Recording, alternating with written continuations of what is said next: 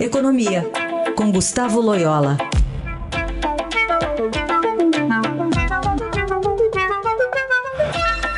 Aguardadíssimo, tem muita pauta econômica para a gente avaliar nesta quarta-feira. Gustavo Loyola está aqui com a gente ao vivo. Tudo bem, Loyola? Bom dia. Bom dia. Loela, vou começar pelo PIB, efetivamente, né? Com o resultado do PIB, PIB se esperava, claro, um, um tombo devido aos efeitos da pandemia, né? 9,7%, ficou acima das expectativas do mercado. Mas o problema, Loyola, e aí quero ouvir sua análise, é que o Brasil já não andava bem antes da pandemia, não é isso?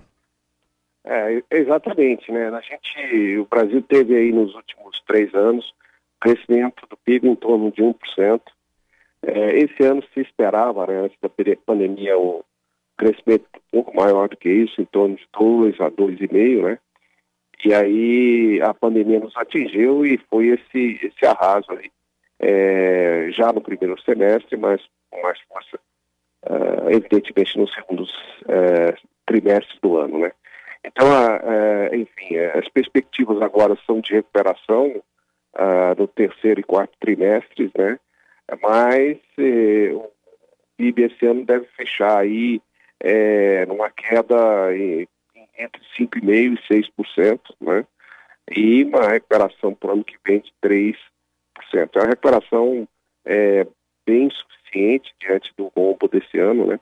É, a verdade é que é isso mesmo, a economia brasileira tem dificuldades de crescer, tem problemas de baixa produtividade, é, houve é, também a interferência de, de risco político aí nos últimos anos, né?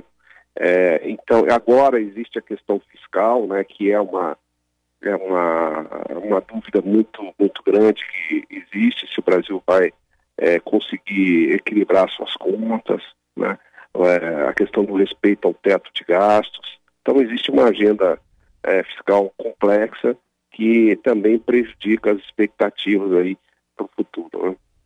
Ô Loyola, e o ministro da Economia Paulo Guedes declarou estamos decolando em V. É, é, é, um otimismo exacerbado ou tem ponta de razão aí, Loyola? É, eu acho que é um, um, certo otimismo, né? Porque de fato existe um V, mas com duas pernas de tamanho diferente, né? É, a perna que do V da caída é muito maior do que a da subida. Nós vamos iniciar a recuperação é, aliás, já começamos a recuperação em V, é, mas depois essa, esse V vai, é, essa, essa recuperação vai, vai, vai sendo menor uh, na medida que o tempo passa. Então é um V com uma perna torta, assim, uma perna mais, mais, mais horizontal, né? É, isso, isso evidentemente em função dessas todas as dificuldades de crescimento que o Brasil tem, né? É, essa é a, é a nossa previsão, aliás, a previsão da maioria dos dos analistas. Então é por isso que no ano que vem é, a gente não vai conseguir é, devolver é, todas as perdas desse ano, né? O, o, crescimento aí esperado é de uns 3%, como eu disse, é, enquanto que a queda esse ano é quase o dobro disso, né? Então a gente vai ficar na metade do caminho da recuperação em 2021, né? É, Loyola, como é que você analisou esse pronunciamento ontem do governo, né, com alguns líderes de partidos lá da base ao lado? Porque o anúncio foi bom, né, falando, por exemplo, do auxílio emergencial que ia ser expandido até o final do ano. O ministro Paulo Guedes estava lá, enfim, apesar de ter prometido, ou, ou pelo menos calculado um valor perto de 247 reais, foi se falado lá 300. E, ao mesmo tempo, não se disse de onde vai sair esse dinheiro para se chegar a esse valor.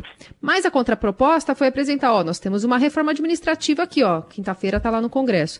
Como é que você avaliou essa forma de anúncio e, e, e os cálculos do governo para estar tá justificando esse auxílio também até o final do ano?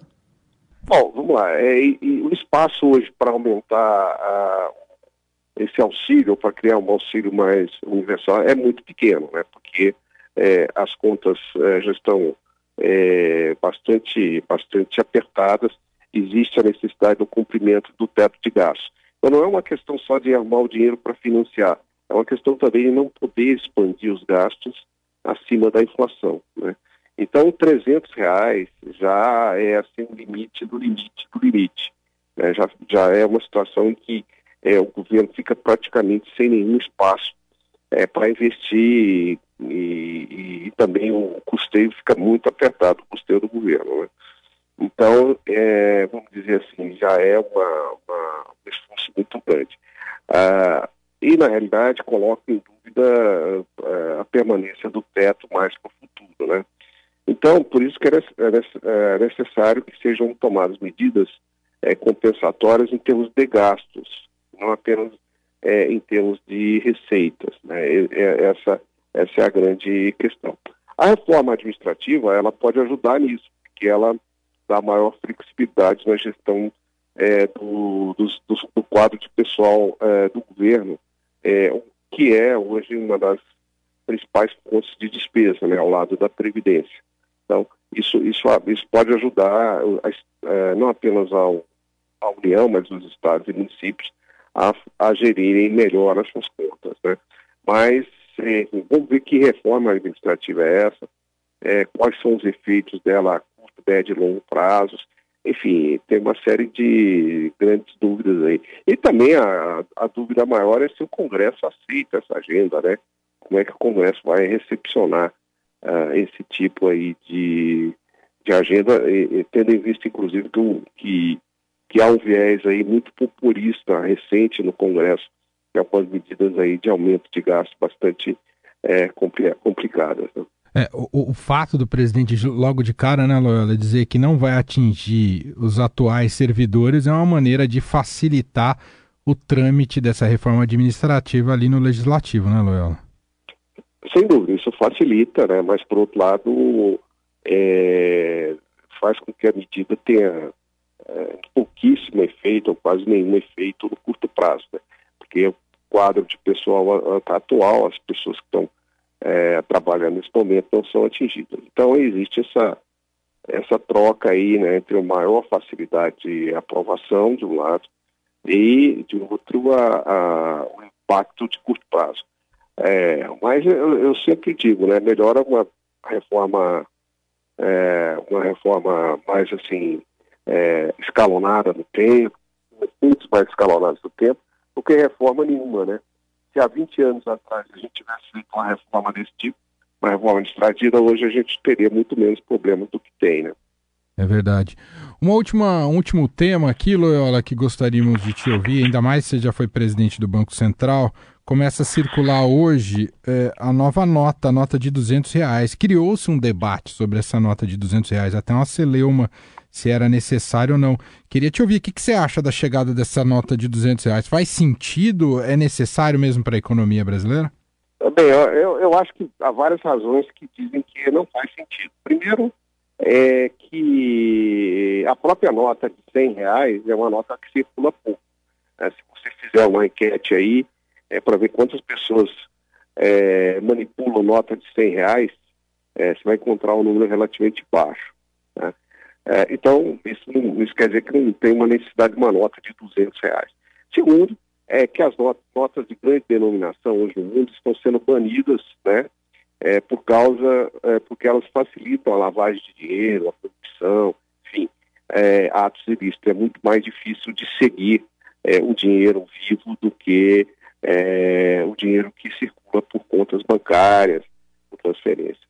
Terceiro, porque o Brasil está dando passos importantes na digitalização aí das transferências financeiras, inclusive com o lançamento agora em, em novembro, né?